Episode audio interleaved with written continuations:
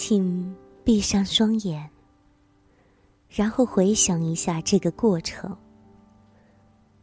你的头脑中产生了一个想法，它指向你身体的某处，并让你的眼帘闭合。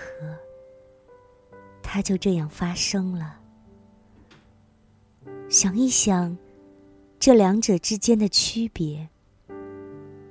向身体的某个部位发出指令的大脑，和给自己发送写一封信这样的信息的大脑，你大脑接受了这个信息，就将它转化为实际的结果；不接受这个信息，就不会将它转化为实际行动。因此。在这一刻，请与那神奇的大脑相连接。要知道，它虽然有极强的适应能力，但它也有局限。那就是当你没有真正跟自己接触的时候，大脑会依据你的自我价值感而自行排斥或接受一个信息。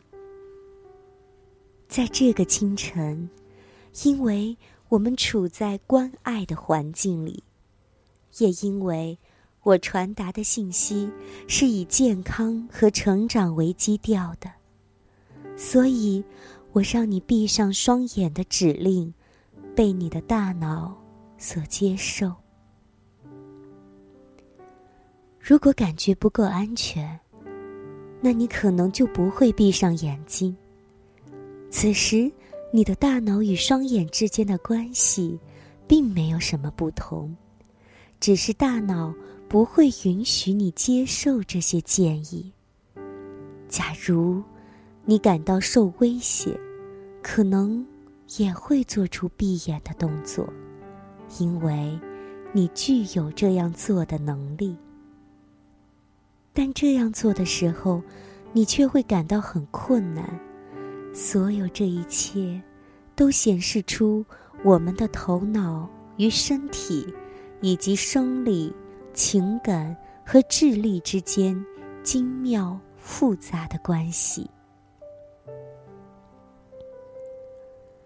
你的大脑就像是一个守门员，驻守着你所有的结论，对以往经历的解释，发表言论的自由。或禁令，它们都储存在那里。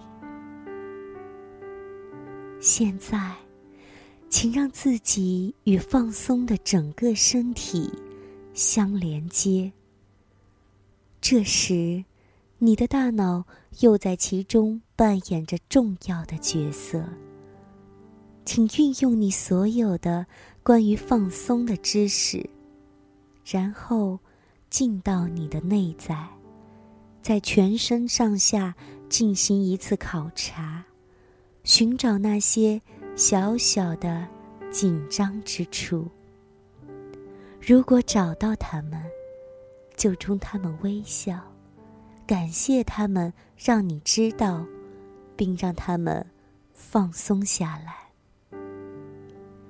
可以在头脑中。想象身体放松的画面，这个画面可以成为现实，可以让你的身体真的放松下来。用空气和松弛感充满你自己，给空气创造出空间，好让它能够开展工作。再给自己一些鼓励和肯定，说：“我爱自己，我珍惜自己。”